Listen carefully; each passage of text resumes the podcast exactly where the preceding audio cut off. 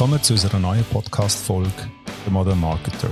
Wie immer reden wir mit Gästen aus der Praxis über Innovation, Technologie und Veränderungen im Marketing. «The Modern Marketer», der Schweizer Podcast für Marketing-Enthusiasten. Präsentiert von der Growth Academy.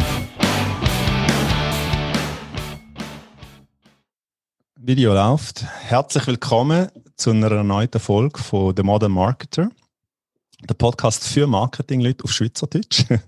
für, äh, für, für alle, die, die in der Schweiz über äh, Marketing-Sachen erfahren ähm, Heute zu Gast der Daniel Schlivo, äh, Business Director von der TBWA. Ein alter Freund aus der Ostschweiz von mir. Und äh, ein alter Has, ein, ein alter Werbehas kann man sagen, mittlerweile, oder dürfen wir sagen, dass wir äh, unsere, unsere Jahre und unsere Narben abverdient haben. Ähm, Dani, wir, haben ja, wir kennen uns ja schon lang und ähm, wir haben ja immer wieder zusammen, ähm, jedes Mal, wenn wir uns einmal getroffen haben und, und jedes Mal, wenn wir, äh, wenn wir über, über Marketing und, und Werbung und so geredet haben, es, es, sind bei uns in den Diskussionen kommen ja immer so ein bisschen neue, ähm, innovative Themen auf den Tisch, wenn wir uns treffen. Ähm, in, in dieser Serie, seit ich den, den Modern Marketer mache, ähm, ich immer gedacht, ja, ich, ich fände es auch cool, wenn ich mal so eine, so eine klassische Werbeagentur, wenn man das überhaupt noch darf sagen, ähm, im, im Podcast haben jemand, wo, wo mir sagt, so hey, trotz der Technologie, die Werbeagenturen gibt es immer noch und die haben sich vielleicht verändert, haben sich ähm, vielleicht neu aufgestellt, sind technologisch auch mit der Zeit gegangen ähm, wo, wo viele dann vielleicht gar nicht mitbekommen. Oder du kennst es, Marketing wird heutzutage immer noch mit, mit Werbung verglichen oder auf Werbung gleichgesetzt. Und die Werbeagenturen sind immer die coolen Jungs, die die grossen Budgets bekommen und, und schöne Plakate machen oder, oder Inserat. Oder? Ähm, jetzt meine erste Frage an dich. Wie haben sich die Werbeagenturen in den letzten zehn Jahren verändert? In, im Hinblick auf die ganzen technologischen Innovationen und im Hinblick auf die ganze technologische Evolution, die stattgefunden hat in den letzten Jahren? Ähm, super, danke vielmals, äh, Dago. Ähm, äh, schwierige Frage. Ähm, ich, ich glaube, vielleicht grundsätzlich mal muss man, muss man die Agentur als, ich mag das Wort nicht, aber es ist halt Realität. Das ist ein sehr agiles Konstrukt. Das heißt, seitdem es Agenturen gibt, äh, müssen wir sehr, sehr anpassungsfähig sein, weil, weil äh, die Ausgangslage ändert sich permanent. Die Kunden ändern sich. Ich muss mir vorstellen, wenn wir, äh, wenn wir in einem Pitch sind oder einen neuen Kunden haben, dann haben wir im Schnitt ungefähr zwei Wochen Zeit, um ähm, so tief in das Thema einzutauchen, dass wir auf der Stufe sind, dass, dass wir mit dem Kunden, mit dem Marketingleiter auf, gleicher Ebene können reden Das heißt, ähm, wir sind an sich immer schon in Bewegung gewesen. Jetzt, was hat sich verändert? Ich, ich sehe in den Grundsätzen keine, keine gravierende Veränderung. Äh, wir reden nach wie vor, äh, wie vor 50 Jahren schon, reden wir noch von Storytelling. Wir reden wie vor 50 Jahren von Human Insights. Da kommen wir vielleicht nachher drauf zurück, was bedeutet das eigentlich. Ähm, ich glaube, die Welt ist einfach komplexer geworden, das kann man sagen. Äh, früher hast du wirklich TV-Plakat, wenn du jetzt in der Medienausbildung rausgehst, TV-Plakat, wer hast noch Radio gemacht heutzutage ist nur schon im, im Bereich Social Media ähm, extrem äh, spannend und, und vielseitig geworden. Und insofern haben sich ähm, Profil bei uns verändert. Das heißt, wir haben mittlerweile bei uns im Haus UX-Designer, wir haben Data Scientists, wir arbeiten mit einem äh, grossen Set an Freelancer zusammen, weil wir haben zum Beispiel auf unterschiedliche große Themen auch logistische Fragen. Wir sind zwar eine Kreativagentur, aber nichtsdestotrotz sind wir der Hauptansprechperson, die Hauptansprechperson für den Marketingleiter. Das heißt, da kommen da Fragestellungen auf uns zu, wo, äh, wo ich mit meinem Know-how auch nicht kann beantworten, trotz jetzt 14, 15 Jahre Werbeerfahrung. Ähm, und ich sehe sehr gern auf Spezialisten kann zugreifen. Also ich glaube, das ist das große Neue, dass ich eigentlich nicht immer ein fixes Set an Mitarbeitern muss da haben, sondern eigentlich mehr äh, Experten kann zurufen, wenn ich das brauche, um da auch wirklich ähm, als Lead-Agentur können, ähm, mhm. agieren. Was ist denn der Ausgangspunkt, oder? So, das, das, was du gesagt hast, oder? Am Schluss vom Tag machen die immer noch Storytelling. Oder? Und das ist wahrscheinlich das Einfachste, aber trotzdem das Schwierigste, was man überhaupt machen kann. Oder eine gute Story auf den Punkt bringen, dass, dass jeder sofort klar ist, hey, um das und das geht Was ist für euch, wenn ihr jetzt angeht und sagt, oder wie du gesagt hast, früher hast du Print gehabt, hast TV gehabt, hast vielleicht noch ein bisschen ähm, Plakat und, und Radio gemacht. Ähm, und, und, jetzt hast du ganz, ganz viele verschiedene, auch eben technisch oder technologisch verschiedene Möglichkeiten. Was ist der Ausgangspunkt, wenn ihr angeht und sagt, jetzt tun wir eine Story entwickeln? Gehen ihr an und sagen, ähm, wir tun mal die Story entwickeln und dann schauen wir, in welche, in welche Kanäle und, und wo wir die platzieren können oder gehen zuerst auf die Kanalebene und sagen, hey, das ist etwas, wo, oder die Zielgruppen sind Junge, da müssen wir im Bereich Social Media, was es heutzutage alles gibt, TikTok und, und oder Snap und, und all das Mögliche. Und dann entwickelt er eine Story. Oder wo, wo fängt er an? Es ist ersteres. Okay. Ähm, es ist ausnahmslos Ersteres. Ob das jetzt richtig oder falsch ist, aber so schaffen wir und so schaffe ich ehrlich gesagt äh, immer schon. Wir schauen uns an, ähm, man kann es eigentlich so beschreiben. Es ist, zuerst müssen wir definieren, was wollen wir erzählen. Und dann geht es darum, wie wollen wir es erzählen. Und das ja. Wie, dort reden wir über Performance Marketing, über Social Media etc. Aber, ähm, und dort haben wir viele Diskussionen mit Kunden. Aber die Basis ist doch mal, ich habe eine Marke. Und die Marke ähm, soll was erzählen. Und, und dort starten wir eigentlich immer. Und, und dort fängt es eben genau an. Und das sind die ersten, ich meine, wie soll ich das am besten beschreiben? Was wir immer suchen, ist eine Single-Minded Proposition oder eben ein Human Insight. Was wir mhm. suchen, ist eine Wahrheit, wo ein Konsument als Wahrheit auch erkennt. Ähm, blödes Beispiel zum Beispiel, äh, es kann eine Beobachtung sein. Äh, bei McDonalds tun viele Konsumenten ihre Gurken rausnehmen. Jetzt ist das eine Banalität, aber nutze ich das für eine Kommunikationsstrategie, dann fühlt sich der Konsument davon abgeholt. Ich, ich mache das Gleiche ja auch. Das findet er vielleicht lustig oder er fühlt sich einfach abgeholt. Oder aber, äh, ich, ich gehe rein Produkt treiben und, und mache es wie Kalgon und, und erzähle einfach jeden Tag, das ist nicht despektierlich gemeint, aber ich erzähle einfach, wie toll mein Produkt ist. Beides funktioniert. Der, der Kanal ist mir eigentlich auch wurscht. Beides funktioniert. Der Unterschied ist einfach, Idee ist erfunden worden, wenn man das so darf sagen, zum Geld sparen, beziehungsweise mehr aus dem Budget rauszuholen. Ja. Weil ihr kennt den Unterschied. Wenn mir etwas gefällt, schaue ich das an, ich teile das vielleicht eben auch. Und das ist aber schön heutzutage. Ich habe die Möglichkeiten viel, viel einfacher, Früher habe ich in den 90er Jahren hat's noch die TV-Show die besten Werbeclips. Da ja. bin ich vielleicht zwölf und ich habe das geschaut. Heutzutage gibt's das nicht mehr, weil heutzutage wird gute Werbung geteilt über Social Media. Und ja. das ist unser Anspruch. Ich will nicht von Viralität reden, aber nochmal zurück auf deine Frage zu kommen. Wir fangen immer an. Was, wie positioniere ich mich als Marke? Das ist mal der Ursprung. Wenn alle rechts gehen, ich bin der Versicherung und alle laufen rechts, ja. dann muss ich mich anders positionieren. Was ist Geschichte, die ich will erzählen? Und dann überlegen wir uns, was bedeutet das für die einzelnen Kanäle? Ähm, das heißt aber nicht, dass es falsch ist. Es gibt genug Agenturen, die sich zum Beispiel nur mit Social Media beschäftigen und darum auch ihre Konzepte auch maßgeschneidert nur für Social Media sind. Aber auch die startet, behaupte ich mal, oder mit denen, wo wir arbeiten, auch immer mit der Idee, und dann, was heißt das denn für Facebook? Was heißt das denn für Snapchat? Oder gibt's was ganz anderes? Eben jetzt Clubhouse oder gibt's was ganz anderes Verrücktes, wo ich kann umsetzen technologischer Natur? Äh, ich rede jetzt gerade ein bisschen viel, sorry, du unterbrichst mir einfach, aber ja, mir fällt jetzt bei dem, bei dem Zeitpunkt fällt mir etwas auf, vor, vor x Jahren, das ist noch gar nicht so lange her, hat, ähm, bis vom genialsten finde ich, hat äh, Nike in, in Japan ähm, versucht, dort Schuhe zu verkaufen, wie überall auf der Welt.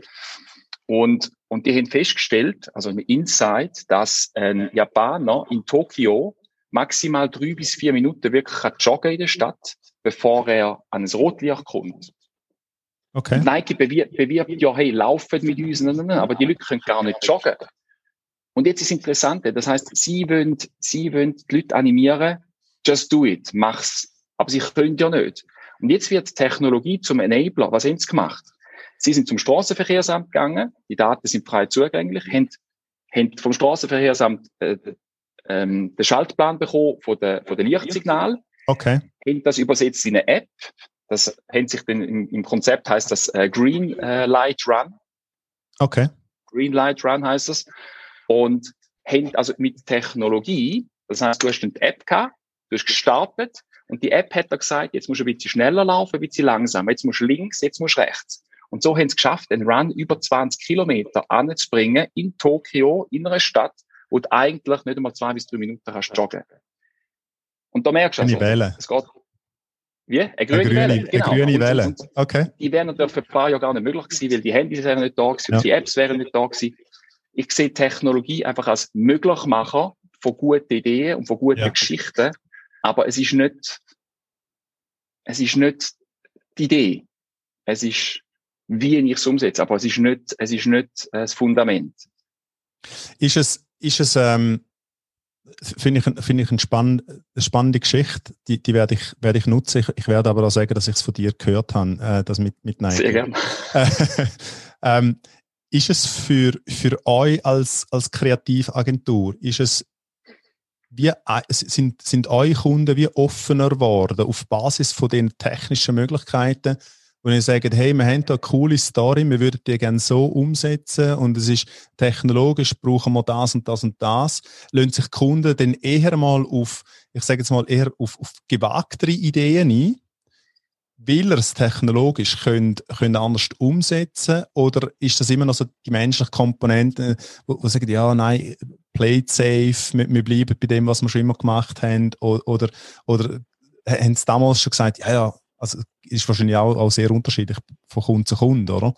Aber ist der Mut grösser geworden bei Kunden auf Basis von diesen technologischen Möglichkeiten heutzutage?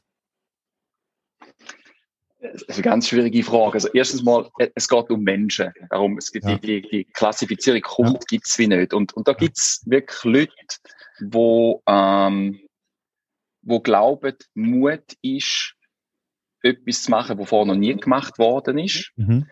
Ähm, und dem widerspreche ich komplett, weil Mut ist, finde ich, etwas zu machen, was alle auch machen. Das ist mutig, weil die Chance, dass ich untergehe, ist fast 100 Prozent. Ausser ich bin, ich bin Market Leader. Ähm, und das ist Interpretationssache am Ende vom Tag. Also mache ich das Gleiche, was ich immer schon gemacht habe mhm. und wo alle anderen auch immer so machen. Und, und das ist, das ist eine Mindset-Geschichte. Am Ende vom Tag ist es eine Mindset-Geschichte. Das hat auch sehr viel mit Strukturen vom Unternehmen zu tun, oder der eine Marketingleiter, was jetzt oftmals unsere Hauptansprechperson ist. Das hat sehr viel damit zu tun, wie viele Freiheiten hat er? Wie stark muss er gegenüber dem CEO rapportieren? Oder hat er Möglichkeiten? Auch da haben wir so ein gutes Beispiel Galaxus, ähm, Digitech. Ja. Also sorry, da, das hätte in vielen Firmen wäre das nie durchgekommen. Das heißt, ein Brand bewirbt Produkt, wo die Leute sagen, das ist scheiße. Das Konzept ist ja, ja. Ähm, du siehst Kopfhörer und dann ist Kundenkommentar, die schlimmsten Kopfhörer, die ich je gekauft habe.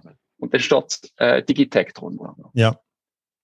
Jetzt sehen wir es draussen und es ist genial. Es ist preisgekrönt, es ist einfach, es ist banal, ja. aber ähm, das heißt, es ist sehr personenbezogen.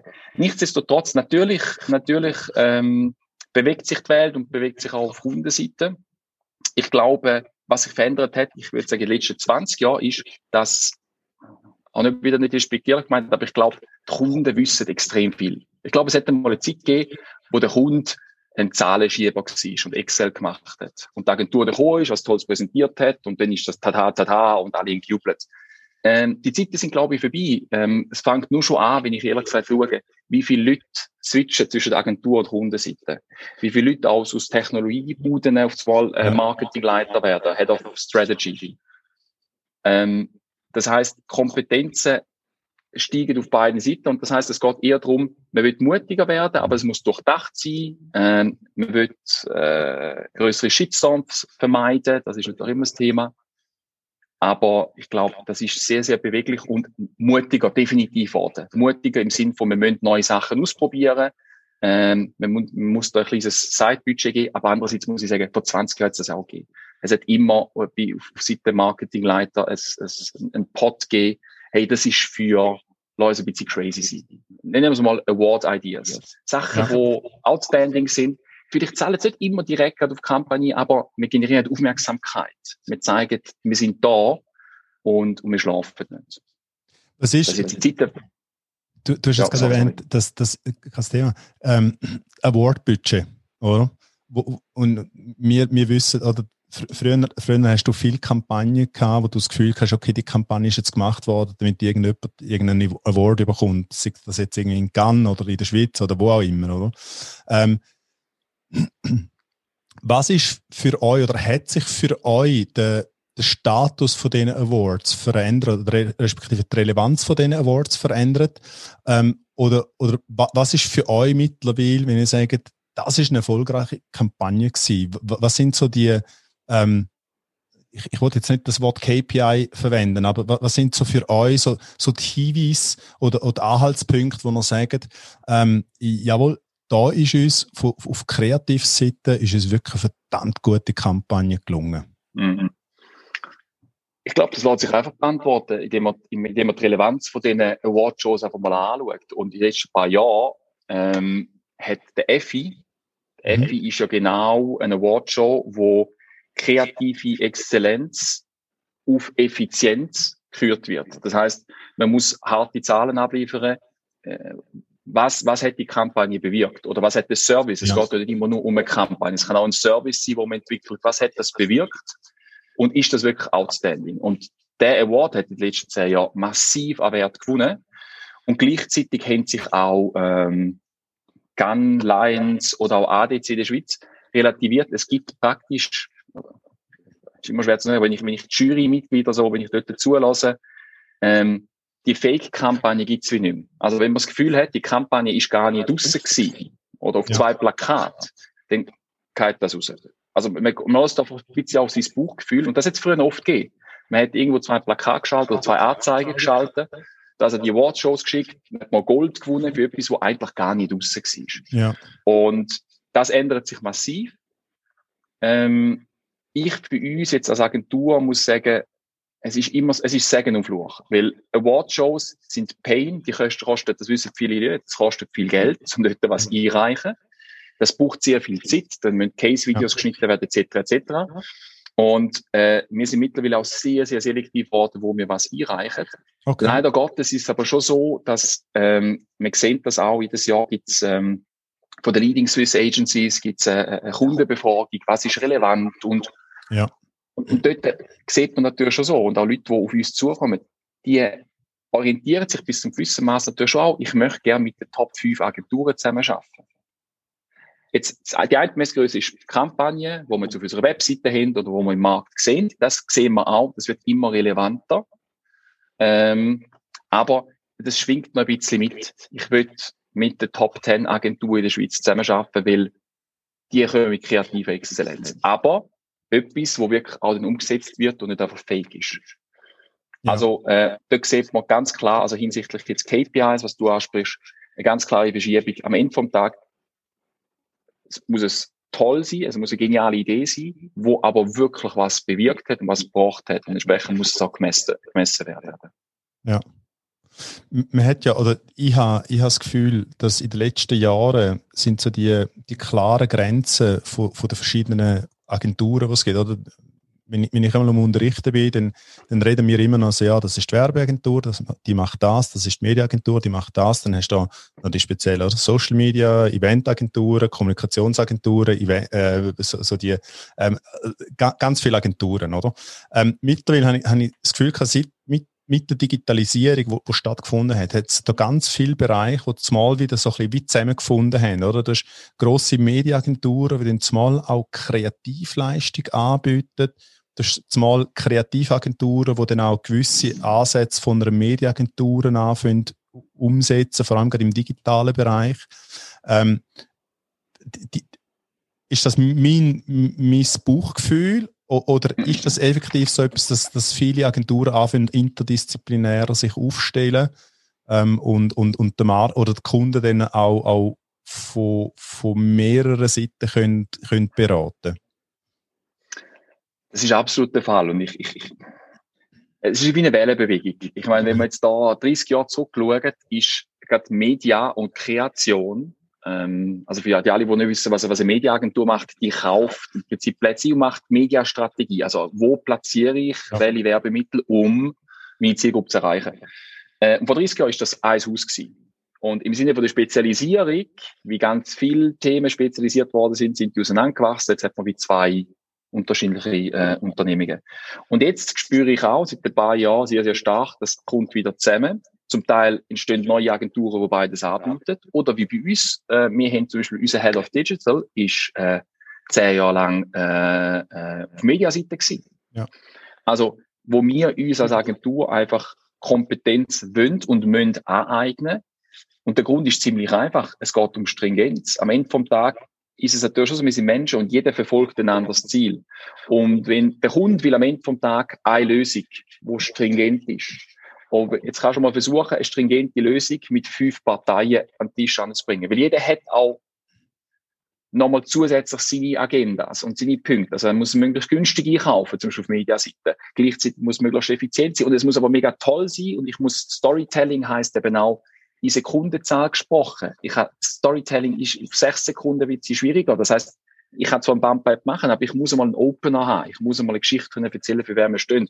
Und die Media sagt, da will ich hey, nein, wir müssen das kosteneffizient machen. Du hast permanente Zielkonflikte.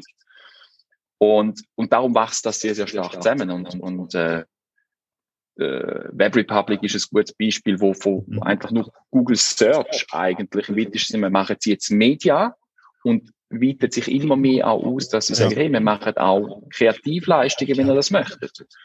Und das macht Sinn. Ähm, ob sie das können, oder das, das mit der Kompetenz natürlich zu tun, äh, ist eine andere Frage. Aber dass das wieder viel, viel näher zusammenwächst, beziehungsweise auch einfach Kooperationen viel, viel enger werden, ähm, das ist ganz, ganz klar. Das muss ich auch sagen, bis zu einem gewissen Maß ist es auch gefordert, auch wieder von der, von, von Kundenseite. Ähm, weil die wollen sich auch nicht mit Abstimmungen und Administration, weil die haben auch einen Kostendruck, die, haben, die müssen auch schauen, wie viele Leute können sie einstellen und, und zum da einfach Babysitten, blöd gesagt, für Agenturen ja. sind sie auch nicht angestellt. Also die buchen einen Partner und darum Single, das ist wie Single Point of Contact, das haben Agenturen gemacht, seitdem ich sie kenne und das machen wir nach wie vor und das wird immer mehr wieder kommen. Single Point of Contact und die Person, äh, jetzt in dem Fall zum Beispiel ich, ich koordiniere dann eben die Media, ich koordiniere unser ja. Haus und schaue eben auch wegen einer PR-Agentur oder Eventagentur oder was es auch immer ist. Wie tun ihr gewährleisten, dass ihr, oder wenn ihr jetzt als Agentur wachset? Und, und das ist ja oftmals, das ist ja oftmals jetzt nicht nur auf Agenturseite oder Kreagenturseite, sondern allgemein in der Wirtschaft oder das Unternehmen sagt, ja, wir wollen Wachstum generieren, wir wollen wachsen, wachsen, wachsen, oder? Ähm, wenn ihr als, als Agentur am Wachsen sind, wie gewährleisten, dass er halt dann trotzdem, und ich glaube, das ist ein extrem wichtiger Faktor für eine Kreagentur, dass er trotzdem eine gewisse Agilität behaltet, weil irgendwann ist dann der Overhead so groß, oder wir hätten das, also wir hätten da noch ein spezielles Team in-house und da noch ein spezielles Team in-house und die muss man alle koordinieren. Dann hast du einen riesen Koordinationsaufwand, dann hast du einen Projektleiter, Projektleiterin und so weiter. Wie, wie gehen die ran und sagen, hey, da unsere Agilität und, und, oder, oder, oder unsere Kreativität ist bis zu einem gewissen Grad dann auch abhängig von unserer Agilität im Markt drin. Wie tun die das, das sichern? Also ich weiß nicht, wie es andere machen, aber wir ähm, haben äh, vor zwei Jahren sind wir fast 30 Prozent gewachsen. Äh. Letztes Jahr äh, haben wir schwarze Null. Das Jahr sieht es wieder sehr, sehr positiv aus. Ich habe äh, bevor wir angefangen mit dem Call kurz erklärt, mhm. also die Bücher sind voll, mehr als voll. Ja. Ähm, und wie wir es vor zwei, drei Jahren gelöst haben, wir haben gesagt, wir wollen äh, wir wollen, nochmal, ich mag das Wort nicht, agile Teams, aber wir haben, wie gesagt, okay, wir, es ist nicht mehr eine Agentur, sondern wir haben jetzt innerhalb von der Agentur ganz konkret drei operative Teams. Ähm, äh, das eine Team betreut zum Beispiel jetzt McDonalds und ZKB und jetzt neues speziell Global Enterprise etc. etc. Mhm. Ein anderer Tisch, das ist immer Beratung und Kreation zusammen. Ja. Ein anderer Tisch betreut eine andere Kundengruppe und dann ein dritter Tisch von der Kundengruppe betreut. Ähm, und so schaffe ich es relativ tiefe Overhead-Kosten hast, weil ich brauche gar kein Supervision mehr. Also ich habe die Supervision ja. ja schon in den Teams drin. Ich habe, pro Team habe ich einen, Creative Director und ich habe einen Beratungsteamleiter. Und der Rest ist noch relativ flach. Das okay. wichtige Sache, das sind zehnjährige Personen, wo das abgestimmt wird. Und, und dann gibt's, was jetzt unter Kategorie kannst Overhead nicht, dann bin ich jetzt da, wo verantwortlich ist über die ganze Beratung, dass Prozess stimmt. äh, dass Kunden zufrieden sind, dass wir auch Geld verdienen und dass wir natürlich ein neues Kundengeschäft generieren. Also Bestandskundenausbau und neue Kundengeschäft. Aber das heißt, ich bin dann auch Feuerlöscher zum Beispiel. Jetzt kannst du sagen, das ist Overhead, aber am Ende vom Tag wirst du das immer brauchen. Das heißt, ich, ja, ich springe dir die einzelne und, und mache dann aber auch Coaching ist ein gutes Beispiel. Die Teamleiter, die ich in der Beratung, die ecken manchmal an, die, die kommen nicht weiter, wie gar nicht mit einzelnen Mitarbeitern um. Und das ist auch meine Rolle. Mitarbeiter ausbilden. Ähm, und gar nicht immer auf fachlicher Ebene, sondern auch auf, auf emotionaler Ebene, dass sie eine Ansprechperson haben. Ähm, genau. Und dann haben wir eben Data Scientists oder, oder die Strategie, die eben nicht direkt den Teams zugewiesen sind, sondern dann bei Bedarf, so wie ich auch, hinzugezogen werden plus noch ein Pool an Freelancer und Experten, wo eben auch beim Briefing ja. ähm, hinzugezogen werden. Das heißt, ich habe einen relativ kleinen, fixen Rahmen und viel Variablen, wo ich je nach Bedarf kann hinzuziehen. Und durch das kann ich eigentlich meine Fixkosten oder meine Overheadkosten relativ tief behalten und gleichzeitig ziemlich flexibel. Flexibel ist ein besseres Wort wie agil. So. Flexibel bleiben. Es ist irgendwie, wird vielleicht das Unwort von 2021. Ich, ich, oder der, der Anspruch, oder wir sind, wir sind bei der Growth Academy, sind, sind wir eben gerade auch an der Entwicklung von einem, von einem ähm, Workshop, wie du als Markt, also jetzt mehr auf, auf Kundenseite, ähm, wie du als, als Marketing-Team agiler schaffen tust, wegkommst von dem, weißt, von dem Campaign-Denken, oder? Wir haben eine Frühlingskampagne, wir haben eine Sommerkampagne, eine Herbstkampagne und eine Winterkampagne. Mhm. Und dann machst du so die Big Bang-Kampagne und hoffst auch, hoffentlich äh, zeigen Zahlen, dass ich nichts falsch gemacht habe, hin zu mehr oder Iteration, Experiment, wie, wie tust du die auch einfach auch, auch oder wenn, wenn die irgendwie, äh, ein banales Beispiel, wenn, wenn du irgendwie ein, ein, ein kleines Video willst produzieren fürs HR zum Beispiel, oder? Ähm, wie tust du das auf eine agile Art und Weise ähm, produzieren? Und nicht immer so, so der, so, so der klassische Strasse oder das Wasserfall, wo du denkst, ja, aber wenn die Person gerade im, im äh, wenn die Person gerade krank ist, was ja heutzutage leider Gottes ähm, oftmals passiert, dann steht einfach ein Projekt an, bis die Person dann wieder zurück ist und so weiter. Aber, mhm. ähm, darum, darum dass, dass, dass der agile Mindset oder ich schicke da nachher mal einen Link oder ich, ich share es nachher auch ähm, in dem Beschrieb vom, vom Podcast. Ähm, es gibt so das, das äh, Agile Marketing Manifesto, wo, wo wirklich angeht und sagt, hey, Marketing als, als solches, ähm, ob jetzt auf Agenturseite oder Kundenseite oder Anbieterseite auch, ähm, kann sich agil aufstellen. Aber wir können es auch flexibel nennen, wenn wenn wenn, es dir, wenn es dir besser passt. Nein, nein. Ähm, also ich meine, es ist ein extrem spannendes Thema und ja. Agilität hat immer, also Beispiel SBB, dort schaffen wir noch Scrum. Der Hund hat ja. sich so aufgestellt, so stellen wir es auf und cool. haben Programmierer und easy. Ähm, aber Agilität am Ende vom Tag darfst du nicht unterschätzen, man muss eine Balance finden, weil der Kunde erwartet auch eine Beständigkeit mhm. in der Kundenberatung, in der Ansprechperson. Da kannst du so agil sein, wie du möchtest. Am Ende vom Tag will ich mit dir in den Tag weil du weißt, du kennst mich, wir arbeiten schon wieder zusammen, ich vertraue ja. dir.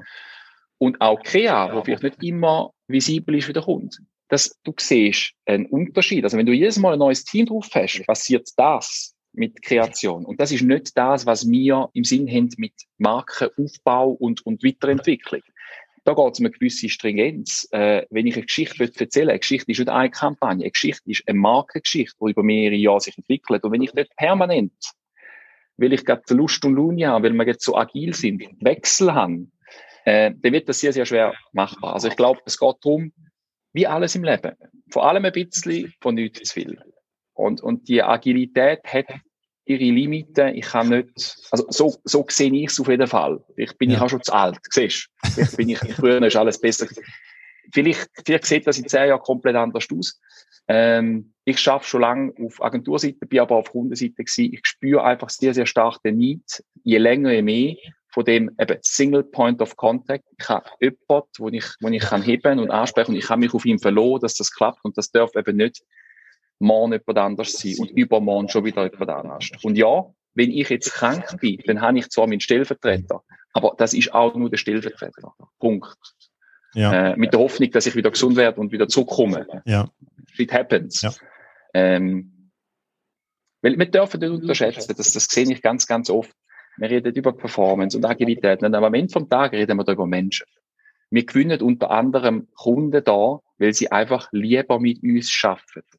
Es geht gar nicht darum, dass wir mehr Awards sind. Es geht gar nicht darum, dass wir so genial sind, weil wir kochen auch noch mit Wasser. Ja. Bei Pitches sitzen wir oft zusammen, das nennt sich Chemistry Meeting, vor dem richtigen Pitch, wo wir uns einfach mal kennenlernen. Wo wir auch einen Eindruck bekommen, mit wem haben wir noch zu tun. Wo wir auch können sagen, hey, das wäre komisch. Das ist schon komisch gewesen. Und äh, reden, reden wir von Energien. Ich weiß, wir sind ja. da im Marketing und das soll Wissenschaftler und betriebsökonomisch sein und das haben ja auch studiert. Aber am Ende vom Tag sind wir Menschen ja. und wir müssen uns mögen und wenn wir uns nicht mögen, komm, dann oder? Und darum wird es schwierig, gell, zum, zum eine beste Idee können positionieren, zum, zum äh, und, und du, du weißt es ja auch, oder meistens hast du dann meistens ist doch, also wenn äh, Kostenfaktor jetzt nicht nur monetär gesehen, aber meistens sind, hast du mit, mit diesen Kunden machst du am wenig, wenigsten Profit. Jetzt auch, auch menschlich gesehen oder an Zeitressourcen, die du investieren musst, weil, weil du es heute nicht auf der gleichen Bühne hast. Hast hinten raus mehr Kosten, mehr Lampen, mehr, mehr Probleme, als, als mit Kunden, wo du denkst, ja, du, es funktioniert einfach und das Vertrauen ist da und, und und wenn mal etwas ist, dann hacken wir den Tisch. Oder wie ich einmal immer sage, okay, dann sagst du, ich bin, ich bin Arsch, dann gehen wir ein Bier trinken und schaffen es aus der Welt und dann ist es aus der Welt. Oder? Ja, ähm, der finanzielle Faktor kann ich jetzt schlechter ja. bemessen, aber am Ende vom Tag ja. ist es so. Es ist einfach, am Ende vom Tag ist es egal, wie gut die Kampagne gelaufen ist, egal, es ist, es ist einfach ein bad feeling am Schluss, irgendwie, wir verstehen uns dann doch nicht. Am Ende vom Tag, also für uns als TBWA, egal welcher Kunde wir holen, unser Ziel ist eine langfristige Kundenbeziehung. Da gibt es andere Agenturen mit anderen Profilen, die auf Projektmanagement sind, aber ich hole lieber einen Kunden an Land und sage, lass zu am Anfang machen wir das jetzt günstig, lass mal ein Testprojekt machen, aber mit der Absicht, dass wir langfristig zusammenarbeiten. Ja. Und wenn wir merken, das geht, dann geht es nicht. Aber ich bin nicht interessiert daran, dass wir jetzt eine Kampagne einfach miteinander machen. Weil nochmal, das ist aber jetzt klassische äh, Werbeagentur, kannst du es so nennen, wenn du möchtest. Und ich finde, das hat eben nichts mit den Medien zu tun, sondern wir betreuen die Marken. So sehen wir es und das ist unsere Stärke. Und Marken betreue ich eben nicht in einem halben Jahr. Und, und ja. ähm, ich habe ich ha Erfolg zu erzielen, aber ich brauche dort eine gewisse Kontinuität. Und, und an das glaube ich, alte Sachen. Ähm, was sind so die, die grössten Herausforderungen für euch als, als Kreativagentur im März? Jetzt, wenn ihr sagt, ähm, wir möchten, keine Ahnung, wir möchten irgendwie 10% neue Kunden gewinnen oder wir, wir, oder, an, wir möchten drei neue Kunden, habe, ich habe neue Kunden ins Auge gefasst und sagen, mit diesen Brands, die hätten wir gerne in unserem Portfolio.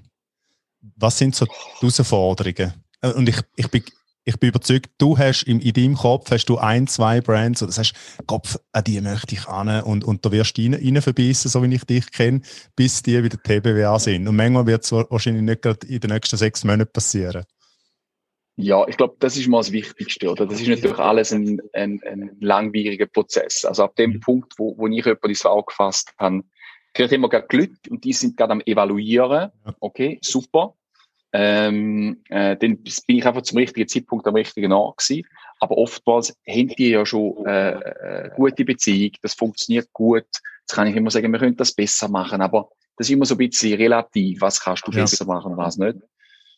Ähm, ich glaube, unsere, unsere grösste Herausforderung ist, ist äh, ich weiß es gar nicht. Ich glaube, man muss aber beständig sein im Markt äh, und am Ende vom Tag, nochmal, es ist ein People's Business. Das heißt, man muss einfach präsent sein. Man muss mit seiner eigenen Arbeit präsent sein im Markt. Ich glaube, das ist schon wichtig. Ich glaube, alles, was wir produzieren, ist eine Visitenkarte, die wir rausgeben. Das darf man nicht unterschätzen.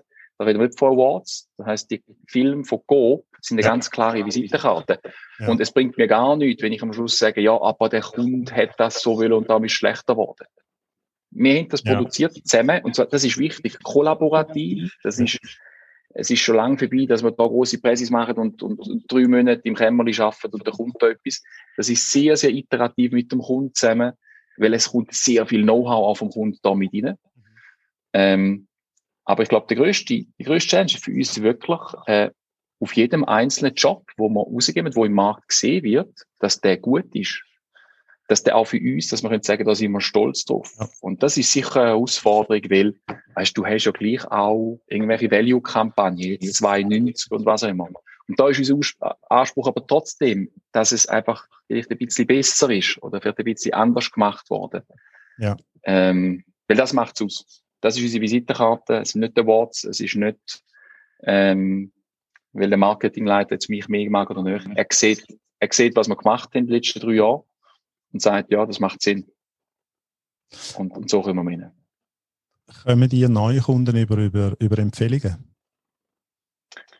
Ist das ein Thema bei euch? Ähm, ja, also ich mache es jetzt mal so. Ich persönlich habe das nie direkt so gespürt, aber wenn ich auch dort nochmal die, äh, die LSA-Studie zitieren ist das eigentlich der, der Hauptgrund, wie Agenturen überhaupt evaluiert werden. Ja. Weil es ist ja oftmals so, ich, ich würde sagen, 50 Prozent der Fälle ist ein Pitch und die anderen 50 Prozent der Fälle ist ein Direktauftrag. Der Direktauftrag ist oftmals, wir kennen uns schon. Wir wissen schon mhm. voneinander und dann ist es klar. Äh, beim Pitch ist es aber so, da werden mal 20 Agenturen oder 10 Agenturen angeschaut und drei kommen davon ähm, in, in äh, Pitch. Und interessanterweise ähm, ist es nicht so, dass ein Marketingleiter, also gemäß der LSA-Studie, ist es nicht so, dass, dass ein Marketingleiter 100 Agenturen könnte aufzählen ich, Präziser zu ich glaube, es sind sogar knapp fünf bis maximal zehn Agenturen, die er selber kann aufzählen Das heißt, was oft passiert ist, man läutet jemand anders an. Also, McDonalds läutet bei Copa, weil die kennen sich vielleicht, haben sich ja. einen Kongress getroffen oder so. Sag du, mit wem schaffst du eigentlich zusammen? Ja. Hast du dort gute Erfahrungen gemacht? Ja. Und so landen wir überhaupt in der Relevant Set. Und dann müssen wir überzeugen. Also, ich selber, ist schwer zu sagen, ob ich das direkt oft gesehen habe. Ich weiß einfach auch nochmal dort, wenn wir unzufriedene Kunden haben, dann ist das Schlimmste überhaupt, weil das spricht sich um.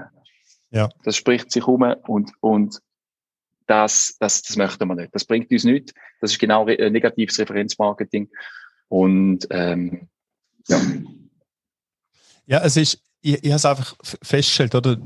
Heutzutage, es gibt, es gibt ja Studien, wo, wo, wo, wo, wo genau sagen können, wie viel, mit wie viel Reiz wir als, als Normalmensch jeden Tag beschossen werden. Oder? Es sind, glaube ich, ein paar tausend, tausend Mal, wo wir irgendwie Werbung sehen oder mit, irgendwie, mit, mit Werbung ähm, beschossen werden. Und, und ich jetzt für mich als, als Privatperson muss immer wieder feststellen, dass die, Art und Weise von, von, von Werbung, wenn man es als solches bezeichnen möchte, ist, ist im Moment für mich immer noch das Referral, also die Empfehlung. Oder? Ich habe, gerade vor kurzem habe ich, habe ich mich angemeldet bei so einem, bei so einem Workshop von einem, von einem Franzosen, ähm, der, macht, äh, der macht so ein Acht-Wochen-Programm, das heißt Stand the Fuck Out vom äh, Louis Crenier. Und das habe ich im, auf LinkedIn gesehen, weil ein, einer, der mit mir mal, ich schicke dir mal den Link, äh, der Podcast heißt Everyone Hates Marketers. Äh, genialer Podcast, super, super Typ. Ähm, und, schon mal eine geile Headline. Ich meine, das ist schon mal. Genau, oder? Absolut. Muss schon mal anklicken. Bei ihm geht es um das, oder?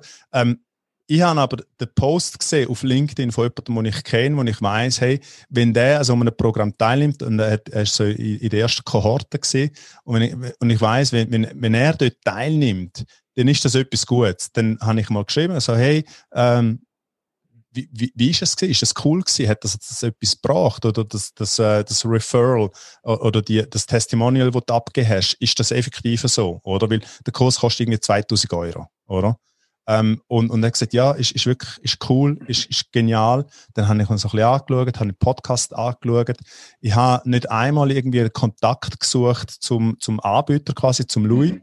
Ähm, und ich habe eigentlich meine Kaufentscheidung schon gemacht, als ich zwei Folgen vom Podcast gelesen habe und gesagt, hey, das ist genau das, ist genau das Richtige für mich oder? Und habe eigentlich den Kauf schon abgeschlossen und, und er hat es dann, das war im Januar gewesen, und er hat dann irgendwie die Kohorte 2, wo dann im März anfängt, gesagt, ja, das Booking findet erst, erst ab 1. Februar statt und first come, first serve, oder? Mhm. Und ich, ich bin so die gesessen, irgendwie am 22. Januar, so, äh, okay, ähm, er schickt mir dann ein Mail, 1. Januar, gell, 12, Punkt 12, 1. Februar, äh, ich habe noch kein Mail bekommen.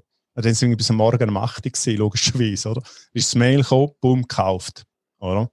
Ähm, und, und ich glaube, und ich merke das zum Beispiel auch jetzt bei mir im, im Bereich bei, bei, bei der Marketingtechnologie, oder? Für, für, für die Firma, die ich, die ich bis jetzt geschafft habe, ist, dass, dass die Referral-Geschichte wird immer relevanter weil viele Kunden, ob das jetzt im B2B-Bereich sind, im B2C-Bereich, wenn du keine persönliche Erfahrungen gemacht hast mit etwas, mit einem Produkt oder mit einem Service oder was auch immer, dann, dann, dann gehst du immer wieder zurück und fragst in deinem Umfeld, ob das jetzt das mhm. berufliche oder das private ist und sagst, hey, hast du Erfahrungen gemacht? Oder? Hast du, hast du, kennst du da jemanden? Oder mein Beispiel, ich bin seit ja, gestern mit, ich habe einen TÜV gekauft, ich fange an TÜV fahren. Du als yes. alter TÜV-Fahrer äh, wirst das sicher begrüßen. Und ähm, ich habe gestern mit meiner Versicherung geredet, ähm, mit der AXA. Ehemals Wintertour, vielleicht, vielleicht weißt du das ja noch früher als Wintertour-Versicherung, äh, noch ein AXA-Wintertour, jetzt nur AXA. Äh, und dann bin ich mit dem, mit dem, äh, mit dem Versicherungsberater, der mit mir in die Primarschule gegangen ist, ähm, der ist mein Versicherungsberater. Und dann habe ich gesagt, du Ivo, ähm, wie lange bin ich schon Kunde bei euch? Und dann hat er im System geschaut, 2001. Und für mich ist es immer so, weißt du, das kennst du. Das ist eine Beziehung gewesen, wo, wenn etwas war, ist, ist, ist die Versicherung immer für mich da gewesen. Und wenn mich jetzt jemand fragt, wenn du mir einer sagst, Darko, ähm, Versicherung, was, was würdest du mir empfehlen? Oder? Ähm, ich will Versicherung, ich bin nicht mehr zufrieden, was würdest du mir empfehlen? Würde ich dir sagen, gang zu der AXA, Leute im Ivo an. Äh, der hockt zwar in Rebstein, aber der kann das für dich regeln, auch wenn du in Zürich wohnst. Ähm, Leute im Ivo an, äh, gang zu der AXA, dann bist du safe. Oder? Und der Impact von der, von, von, von, dem, von, dem, von dieser Empfehlung, von persönlich oder beruflich, der ist einfach umso wertvoller geworden, seit wir permanent beschossen werden von irgendwelcher Werbung.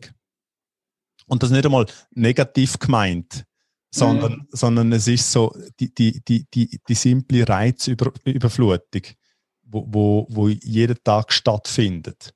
Und, und ich glaube, dort, oder nochmal anfangs äh, zurückzukommen auf die, auf die, auf, auf die Story, auf das Storybuilding, was du gesagt hast. Ich glaube, dort fängt dann eben auch an, die Story wieder viel, viel relevanter zu werden.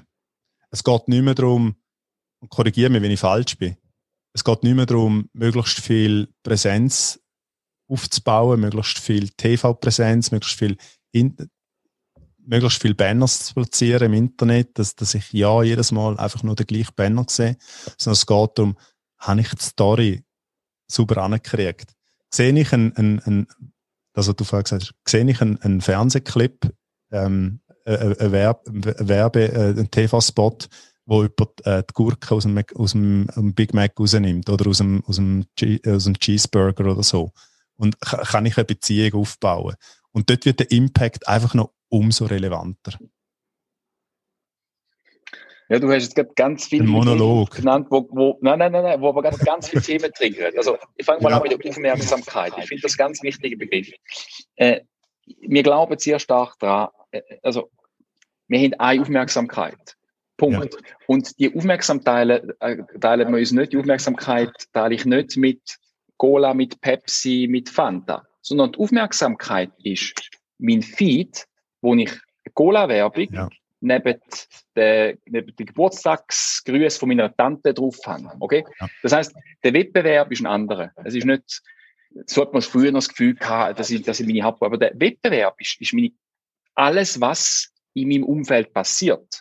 Und da muss ja jetzt, jetzt bös gesagt, die bösen Werber, müssen dort die Türe dringen, dass ich eine Relevanz habe mit dieser Botschaft, wo, wo du sagst, okay, im Sinne von Showstopper, hm, was ist das gewesen? Ja. Zum Beispiel mit einer Headline, was du vorher gesagt hast, Fuck off Marketing oder was immer gesagt hast, aber das ist ein Showstopper. Ja. Super, Showstopper, denke ich?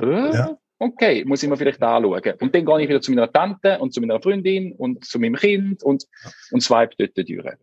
Ähm, das Thema, das Thema äh, Referenzmarketing ist, ist sehr spannend. Ich glaube, unter uns, also meine persönliche Meinung, ich glaube, das ist immer schon da gewesen und wird es auch immer gehen.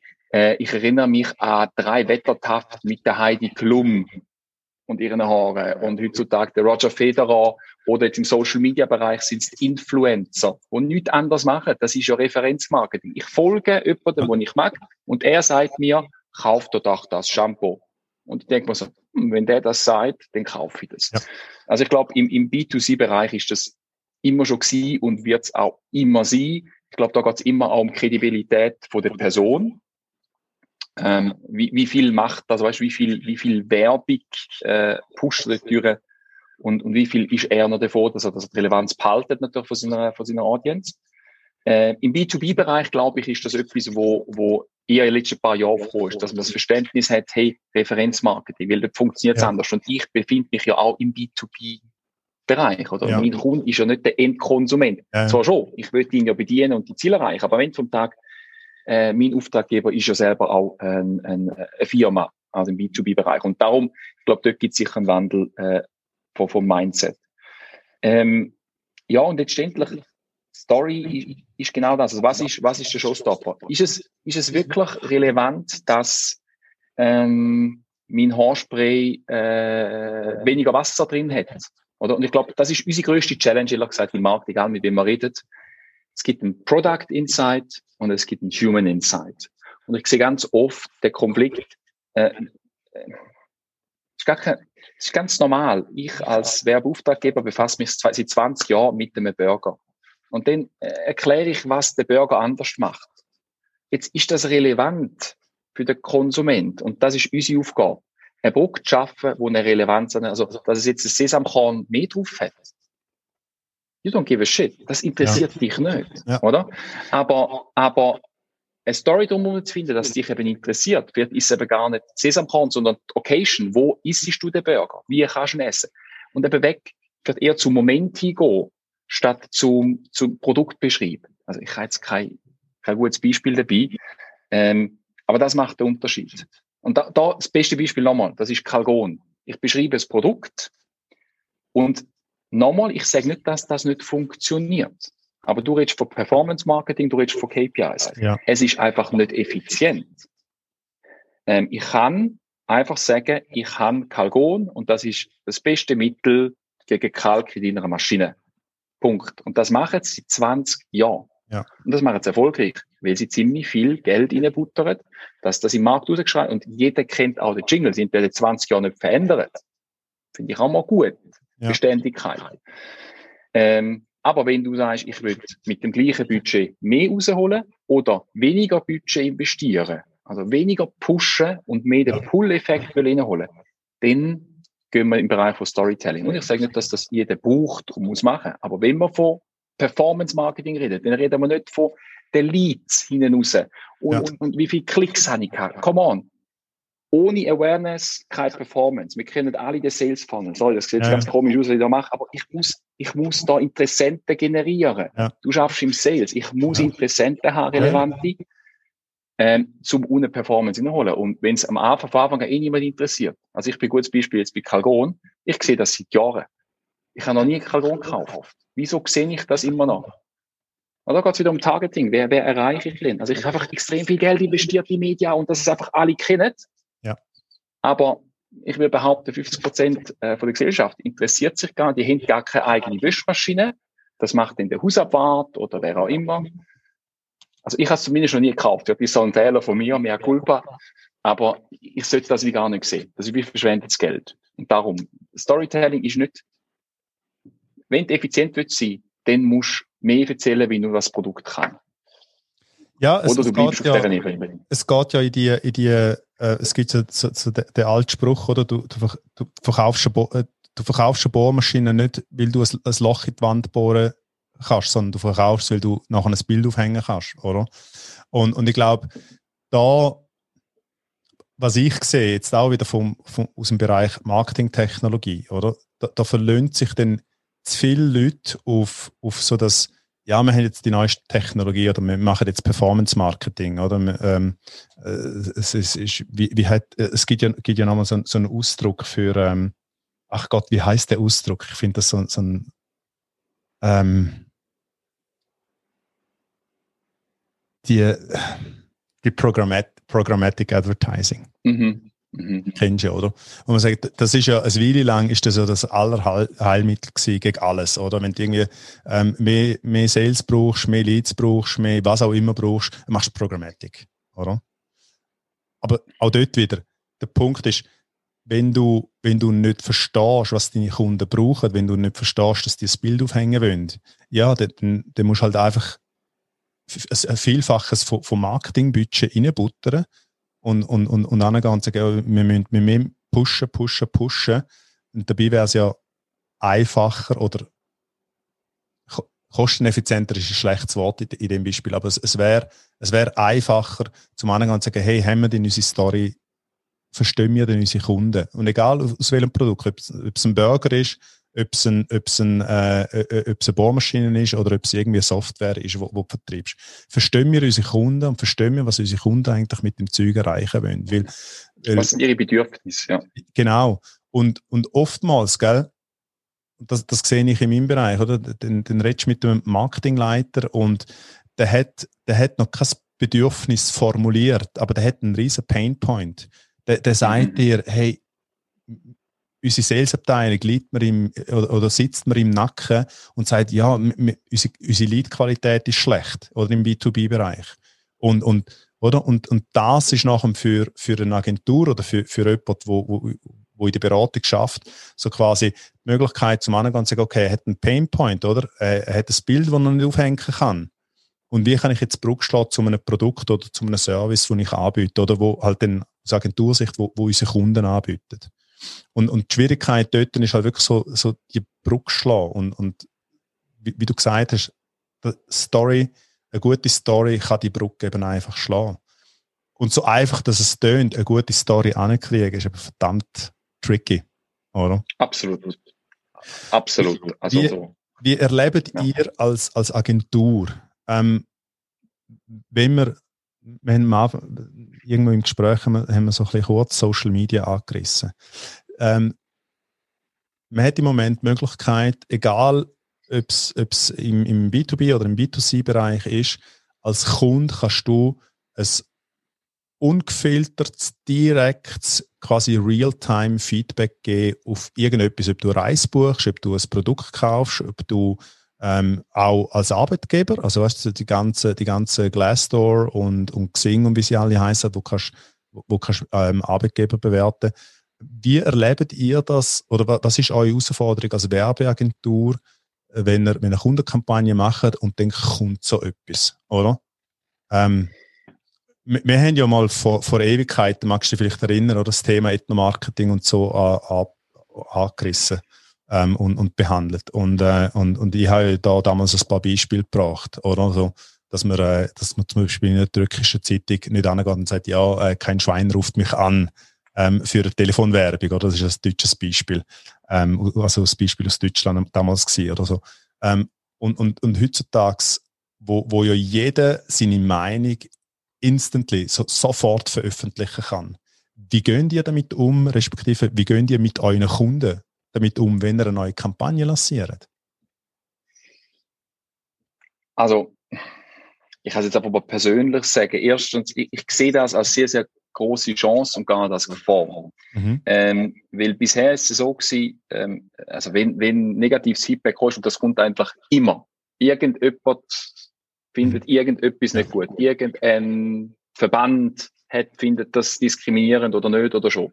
Ja. Ähm, also da sind wir einfach ziemlich relaxed, weil wir wissen, ehrlich gesagt, dass das passiert. Und das sind auch einfach unsere Kunden, wo, wo Werbeerfahren sind, sind auch ziemlich relaxed, weil sie wissen, irgendjemand wird das kommen und für das tust du dich eigentlich auch immer vorbereiten. Oder für das gibt's ja eine Pressestelle auf Kundenseite, für das tust du vorbereiten, was, wenn welche Fragen kommen. Ähm, also eine gewisse Selbstsicherheit muss schon, also du stehst schon dahinter.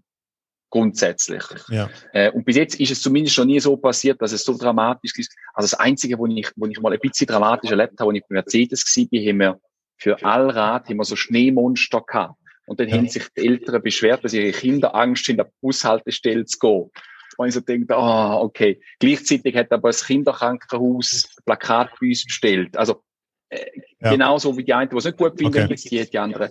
Wo ich es natürlich als ganz, ganz große Chance sehe, und das ist genau unser Geschäftsmodell, ist äh, ein Generieren von Insights. Weil dort sind äh, Kunden brutal ehrlich.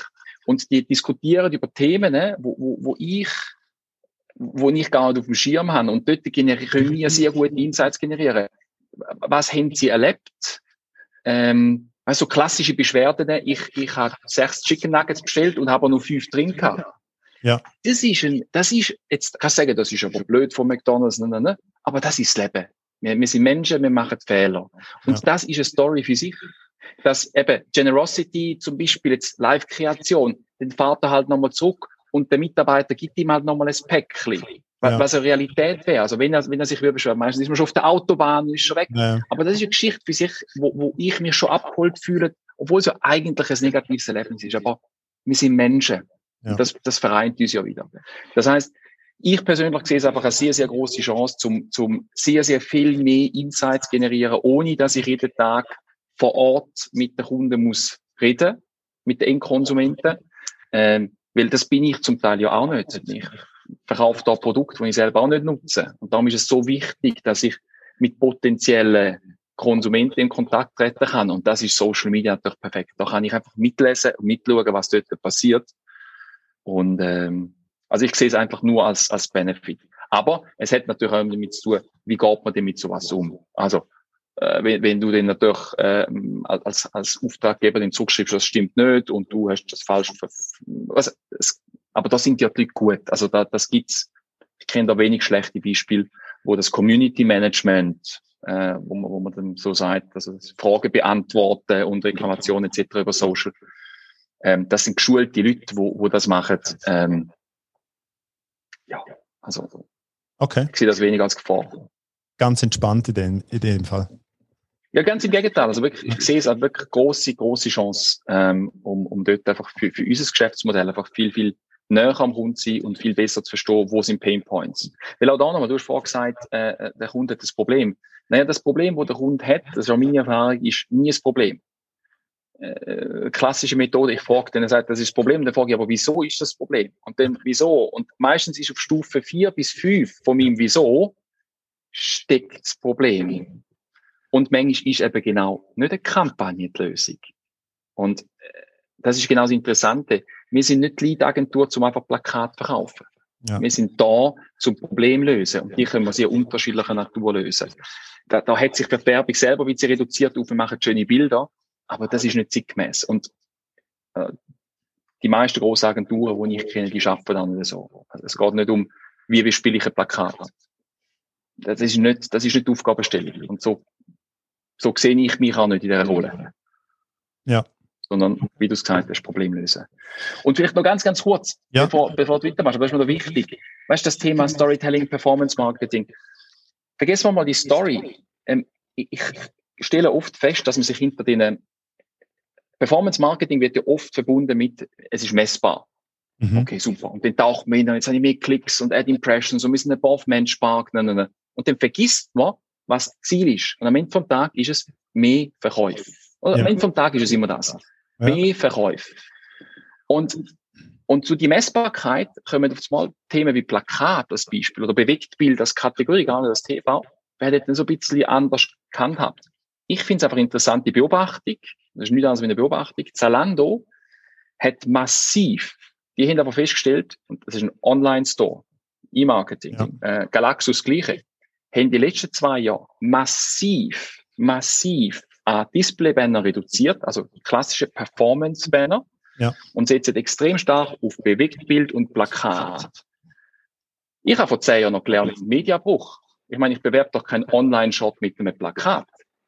Aber der Erfolg gibt Ihnen recht. Offensichtlich funktioniert Und es ist nicht messbar. Also ich habe keine super coole Tabelle mit einem Tableau-Dashboard, wo ich das auswähle. Aber Fakt ist, ich habe einen Aushang, ich habe ein Resultat.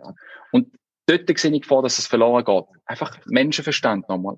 Lass uns doch das messen, was wir messen wollen Und nicht in unseren Mikrokosmos hineingehen und sagen, oh, jetzt habe ich auf Facebook so und so viel Ad Impressions gehabt oder Likes oder Engagements und komplett vergessen, was ich einfach damit habe bewirken. Was ist das Ziel dahinter? Und sorry, es ist nicht immer nur Sale, aber das ist der Vordergrund und, und da versteckt man sich und taucht zu sehr in welche ja. Daten hinein, wo gefährlich ist. Ich sage nicht, dass es falsch ist. Wie gesagt, wir, wir arbeiten auch sehr viel mit Daten, aber man muss aufpassen, weil es ist immer der Mensch, der es interpretiert. Und am Ende vom Tag höre ich eben zu oft, es ist above Benchmark. Es ist super gewesen. Weil es ist ja dein Job, oder? Du ja. hast es ja gemacht. Ja, vielleicht eben nicht. Ja. Vielleicht gibt es andere Möglichkeiten. Also, da, da stimme ich dir absolut bei. Und, und das ist auch meine Erfahrung ähm, im, im Marketing, viele verstecken sich hinter, hinter, hinter denen, sind, sind nicht Fake KPI, oder? Das, aber, aber hinter so Fake-Zahlen, wo, wo dann eine schöne Geschichte erzählen. Ähm, aber, aber dann irgendwie verpassen, dass eigentlich, ich hätte lieber ähm, 100 Besucher auf der Webseite und die kon konvertieren alle und ich weiß, wieso dass sie konvertieren, als irgendwie 10.000 neue Besucher auf meiner Webseite und 10 kaufen dann am Schluss. Und ich habe keine Ahnung, wieso dass die kaufen, oder? Also da ist, da ist glaube ich so die, so, sind so die quantitativen Zahlen sind irgendwie sind, sind so wie eine Rechtfertigung von, ich mache einen guten Job, weil, schau, meine mhm. quantitativen Zahlen, die gehen rauf, oder? Obwohl dann, oder, oder das, das klassische Beispiel ist, wenn ich, wenn ich irgendwie so Sales und Marketing Alignment Workshops mache, oder so, Sales und Marketing hocken mal an den Tisch und reden miteinander, oder? Und dann, dann frage ich so, hey, ähm, Sales, schreibt mal eine Zahl auf, auf ein Blatt auf, was ihr denkt, für welche oder wie viel Umsatz ihr direkt verantwortet in eurem Unternehmen und Marketing tun mal aufschreiben, wie viel das ihr verantwortet, oder? Und das Unternehmen macht, ich sage jetzt mal, 100 Millionen Umsatz, oder? Und dann kommt Marketing und sagt, ja, wir sind für 75 Millionen zuständig und, und äh, Sales sagt dann, ja, wir sind für 80 Millionen zuständig, oder? Da geht ja, okay, 155 Millionen Umsatz, aber ihr macht noch 100 Millionen, irgendetwas in dieser Rechnung geht nicht auf, oder? Und, und das ist oftmals so ein bisschen so die, ich, ich will es nicht Feigheit nennen, ich, ich verstehe die menschlichen Prozesse dahinter, dass man, dass man Rechtfertigung braucht und, und Zahlen geben dir halt die schönste Rechtfertigung, weil es ist schwarz auf weiß, oder? Du kannst Klicks messen, du kannst Ad Impressions messen, du kannst so Zeug kannst messen ähm, und du kannst das vorlegen und sagen, hey, ich habe einen guten Job gemacht, oder? Aber die Fragestellung so, okay, aber was ist denn wirklich relevant für uns? Ähm, das, die Fragestellung, die tut manchmal weh. Und, und da, ich, ich glaube, da braucht es auch dort wieder, oder das, was du am Anfang gesagt hast, so das Vertrauensverhältnis und auch die, die, die längerfristige Beziehung mit dem Kunden, der sagt, hey, look, wir werden jetzt eine Fragestellung erarbeiten zusammen, die wird verdammt wehtun, aber nach dem Prozess werden wir absolute Klarheit haben, was ist relevant für uns. Und wir werden dann zusammen auf das Ziel, das relevant ist, auch hinschaffen. Oder? Und ich stimme da absolut bei, oder? Dass, dass die Zahlenschlachten und so, die sind schön. Und wie ich, wie ich immer sage, ähm, gib, mir, gib mir irgendwelche Statistiken und ich nehme das in fünf Minuten auseinander. Ähm, aber ja, es, es ist ja, eine schöne Rechtfertigung. Vielleicht auch eine interessante Botschaft an die fünf Millionen Zuhörer jetzt gerade. Sechs ähm, Millionen mittlerweile. ich glaube, ich habe ich ha gerade heute, oder ist es gestern gewesen, ein Newsletter bekommen vom äh, Harvard Business Review. Und, und mein, das, okay. ist, das ist Ökonomie und Wissenschaft per se. Und, und die Headline ist eigentlich Englisch, aber Vertrau auf dein Buchgefühl. Und, und das merke ich immer mehr. Ähm, vertraue dich selber und vertraue in deinen Instinkt. Denn oft viel, nur wenn du einen Chef hast und der einen Chef und der einen Chef, die mhm. wissen nicht per se besser. Die arbeiten auf Erfahrung und manchmal hast du acht einfach drauf und reagier mal zumindest auf das Buchgefühl. Ignoriere es nicht. Und das, das lebe ich da innen sehr, sehr stark vor. Zumindest ignoriere es nicht. Du musst vielleicht nicht immer recht haben, aber du es äußere. Du ja. äußere, was das Buchgefühl dir signalisiert. Und nochmal, wenn wir davon ausgehen, dass wir alles Energie sind, und ich bin nicht, ich bin nicht so esoterisch, wie das jetzt wirkt. Aber wenn wir davon ausgehen, dass alles Energie ist, dann ist auch das Buchgefühl nicht einfach nichts. Ja. Und ich liebe das, wenn, wenn so eine, so eine Wirtschaftsplattform äh, sagt, vertrau auf dein Buchgefühl. Und dann kommen zehn Punkte, wieso. Wieso ja. ist das so wichtig? Äh, und dann muss man sich eben gar nicht verstecken. Dann muss man Sachen auch gar nicht gut reden, sondern dann heisst es eben auch, man kann Sachen auch anders interpretieren. Weil Zahlen sind nie schwarz-weiß. Am Ende vom Tag, ich meine, Klassiker, das kennt man aus dem Studium, trau keiner Studie, die du nicht selber gefälscht hast. Genau. Am Ende vom Tag ist es die Interpretation der Mensch, wo es der Studie links macht oder rechts, grün oder rot. Ähm, und wir schiessen uns von Anfang an zu, zu sehr auf etwas ein. Das muss ja erfolgreich sein, das muss ja gut sein. Ja. Vertrau auf das Buchgefühl, dann wird das schon ja. gut kommen. Ja. Letzter Punkt, wir sind schon bei einer Stunde und, und ich könnte, ich könnte noch irgendwie drei Stunden weiter schwätzen mit dir, Dani. Geil. Ähm, wie, wie, immer, wenn wir, uns, wenn wir uns treffen, jetzt halt virtuell, nächstes Mal dann gerne bei einem Bierli. Ähm, als Agentur, wie stellen ihr sicher, dass, dass eure Leute ähm, ich sage es jetzt mal, ich formuliere es so, auf, auf Zack bleiben. So bei all diesen Themen, wo, wo, oder bei, bei all diesen neuen Entwicklungen, bei all diesen neuen, ähm, neuen Kenntnissen, wo, wo wir gerade in unserem Bereich im Marketing äh, fast täglich gewinnen. bei all den neuen Technologien, die entstehen, oder wir sind, ich weiß nicht, kennst du sicher, oder vom Scott Brinker, der Martech Stack, ähm, im Moment sind wir, glaube ich, bei 8000 und etwas Marketingtechnologien mhm. ähm, im Moment. Wie stellt ihr als Agentur sicher, trotz dem Daily Business, trotz den Herausforderungen und, und gerade in der Werbung, und ich weiß es ja auch, ich, ich kenne viele, die in, in, in Werbeagenturen arbeiten, sind, sind viele Stunden, das sind, ist Überzeit, das ist, gerade wenn, wenn es um eine, um eine Kampagne geht, um eine größere Kampagne, da wird viel investiert. Wie stellt ihr sicher, dass eure Leute trotzdem so die nötigen Skills für die Zukunft auch haben? Ähm, es gibt zwei Ebenen. Die offizielle und die und Mini. Nicht ganz mal, fangen wir mal.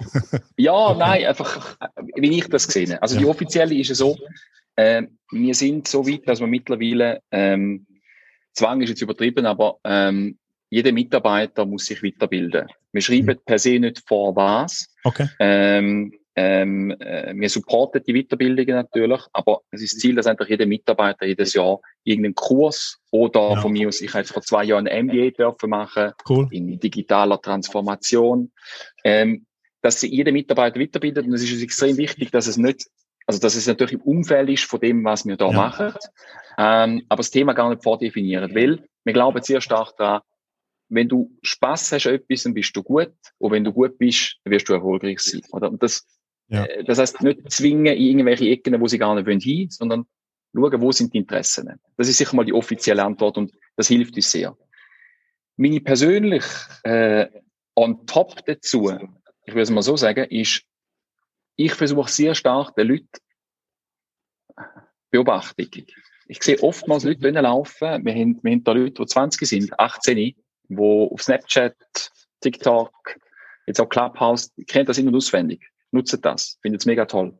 Und dann kommen sie da rein und dann ziehen sie ihre Privat, den Privatmensch ab ja. und sagen, okay, für Porsche machen wir jetzt das so und so und so. Und dann schaue ich mir das an und sage so, aber das wirst du doch nie anschauen. Und dann sage ich, ja. Sag ich, wieso machst du es denn nicht so, dass du wirst, dass du es auch gerne wirst anschauen? Ich glaube einfach sehr, sehr stark daran, dass ähm, unsere Mitarbeiter oder Menschen Konsumenten an sich und unsere Mitarbeiter sind auch Konsumenten und wir haben, eine breite Range. Ich bin sicher nicht mehr der Jüngste. Ähm, dass die viel weiter sind. Dass die von so vielen Themen schon so viel wissen. Wir haben da Leute, wo, wo bei E-Sports E-Gamer sind aber ja. das wie vergessen, wenn sie da sind. Und, und dann sage ich, aber der Kunde hat gesagt, wir sollen das machen. Nein, du bist doch genau Zielgruppe. Mach's doch so, dass ich ja. dich kann abholen. Und dann schauen sie mir an und sagen, aha, aha. Ja. Das heißt, vergesst nicht, wir in der Industrie, nennen wir Agentur und Kunden ja. und wer auch immer, das ist, das ist Industrie. Wir sind immer zeitverzögert. Aber ich nutze das ja schon privat. Also, das predigen wir da sehr, sehr stark, oder ich versuche das sehr stark zu predigen ziehe das nicht ab, sondern nutz das. Nutz die Fähigkeit, die du hast aus dem Privatleben, die Interessen, die du hast im Privatleben. Weil das gibt den Added Value. Das gibt, das macht den Unterschied. Nutze die Leidenschaft, die du hast. Egal, ob es Technologie ist, ob es Fashion ist. Weil manchmal sind es banale Themen. Automobil. Ich liebe Autos und ich mische mich dort überall gern drin. Aber ich, ich behaupte von mir, weil ich es gern habe, habe ich auch ein gewisses Know-how, das ich, mit, ich mitgeben kann. Jetzt beantworten bin ich der zweite Punkt, den ich gesagt habe, nicht hundertprozentig in die Frage, weil das ist nicht nur Technologie getrieben. Aber Tatsache ist, vieles davon ist Technologie getrieben, weil das bewegt. Die haben Alexas die die haben eine Swisscom äh, Box die wo sie mit der reden. Und das wird geht wie vergessen, wenn man in das Konstrukt hineinkommt und jemand kommt mit einem Briefing und das müssen wir machen und das müssen wir erledigen. Äh, und wenn wir den Gap können lösen, also dann, dann sind wir die schnellste und beste Agentur auf der Welt. Aber der Gap entsteht immer. Das passiert bei ja. dir, wenn du ins Geschäft ja. gehst. Das passiert bei mir, wenn ich ins Geschäft gehe. Das passiert bei anderen. Man vergisst, wie man sich selber tut abholen, was man selber tut nutzen, weil man das Gefühl, das ist jetzt seriös, das ist jetzt professionell, das muss ich jetzt anders machen. Man verliert, man verliert eine gewisse, und, und das ist eigentlich eben, wie du sagst, sehr schade, man verliert eine gewisse Authentizität von, von, von der eigenen Persönlichkeit, oder? Wenn in du, du gehst in eine neue Situation rein und du, das Gefühl, du hast das Gefühl, ähm, die anderen erwarten, dass ich mich auf eine gewisse Art und Weise verhalte und nur meine Expertise oder mein Fachwissen ist relevant. oder? Und dabei eigentlich eben der, der persönliche Effekt, oder? So das Persönliche, wenn ich, wie, wie, ich kriege zum Beispiel ein, ein, Feedback oftmals, ja, wenn, wenn du in einem, in einem offiziellen Meeting wirkst du so seriös. Und wenn man, wenn man mich dann privat kennt, sagt, ja, der, der ist für jedes eigentlich zu haben, oder? Mhm. Ähm, und und mhm. da, das ist, und ich glaube, da ist auch, und, und das geht eigentlich schon in das Thema hinein, oder, wo, wo ich gefragt habe, ähm, die Herausforderung von, von einer Firma und, und dann aber auch nachher vom Leadership, um das enablen, um den Leuten auch zu sagen, hey, es ist, wir haben euch eingestellt, wir nicht nur, nicht nur wegen dem Fachwissen, das sind die 50 Prozent, die wir haben wollen, aber die anderen 50 Prozent sind genauso relevant für uns, oder?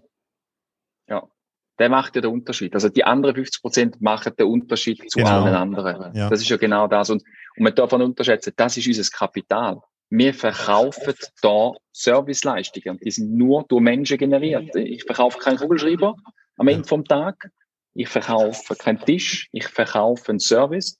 Und der wird sehr, sehr stark prägt für jedem Einzelnen bis aber zum Praktikant. Und darum ist es auch so wichtig, dass, dass Hierarchiestufen flach sind. Es gibt Entscheidungsstufen, aber es ist so wichtig.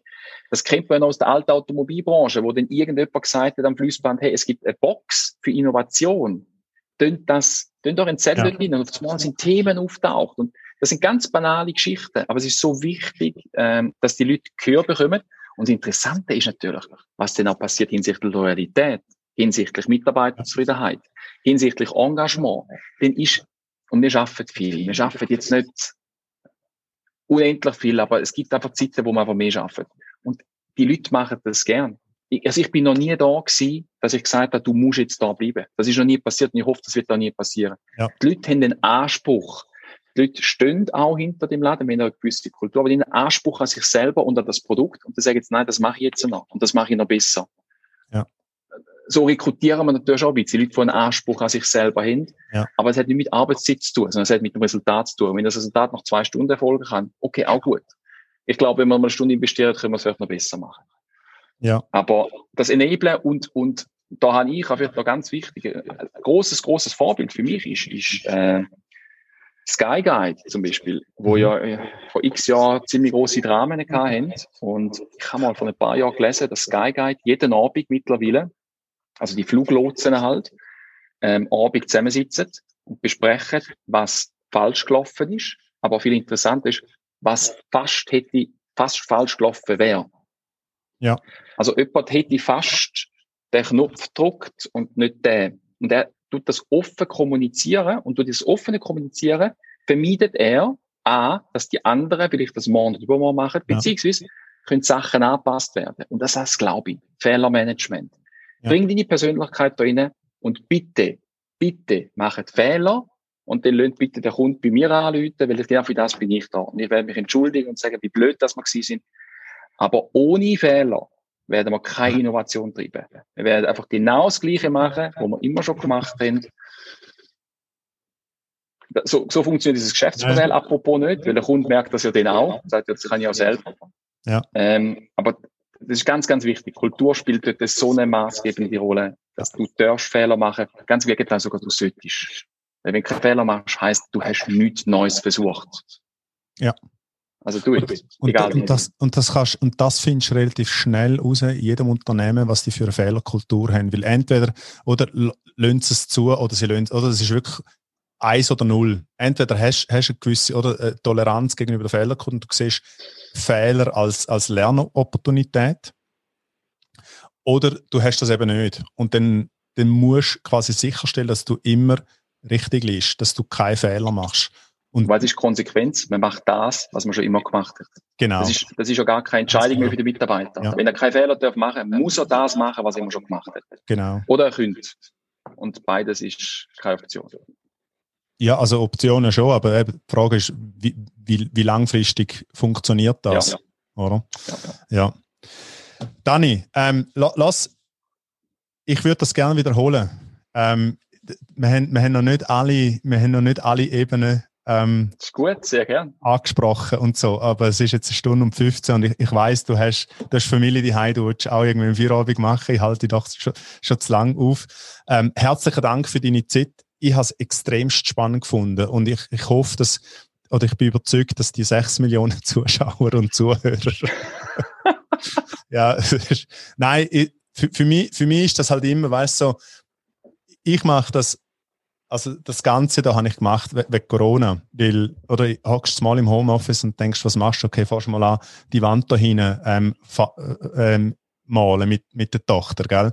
Und dann denkst ja, eigentlich könnte ich wieder mal ein neues Bücherregal brauchen. Dann stellst du das Bücher, weißt Und so hat sich das entwickelt. Und, und ich genieße es, zum, zum mich austauschen mit, mit Fachleuten, ähm, wo es dann aber nicht immer nur um, um fachliche Themen geht, sondern auch um, um allgemeine Themen.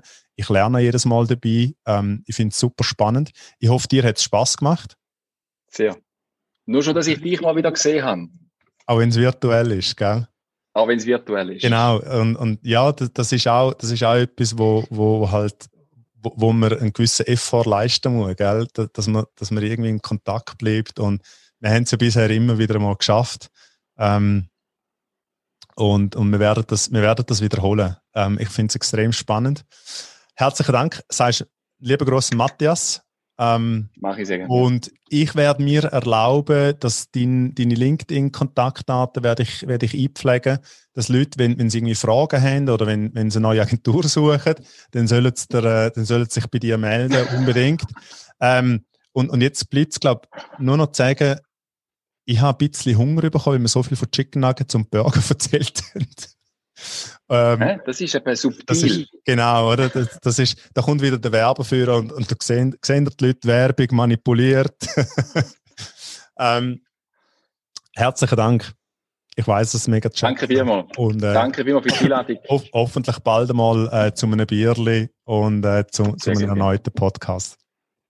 Also, herzlichen Dank und schönen Abend.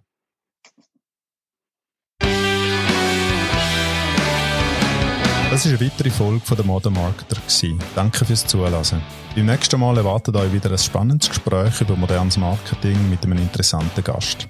Bei Fragen zur heutigen Folge, Themenvorschläge oder Feedback schreiben wir per Mail an darko at growth-academy.ch oder besuchen uns einfach auf der Webseite www.growth-academy.ch.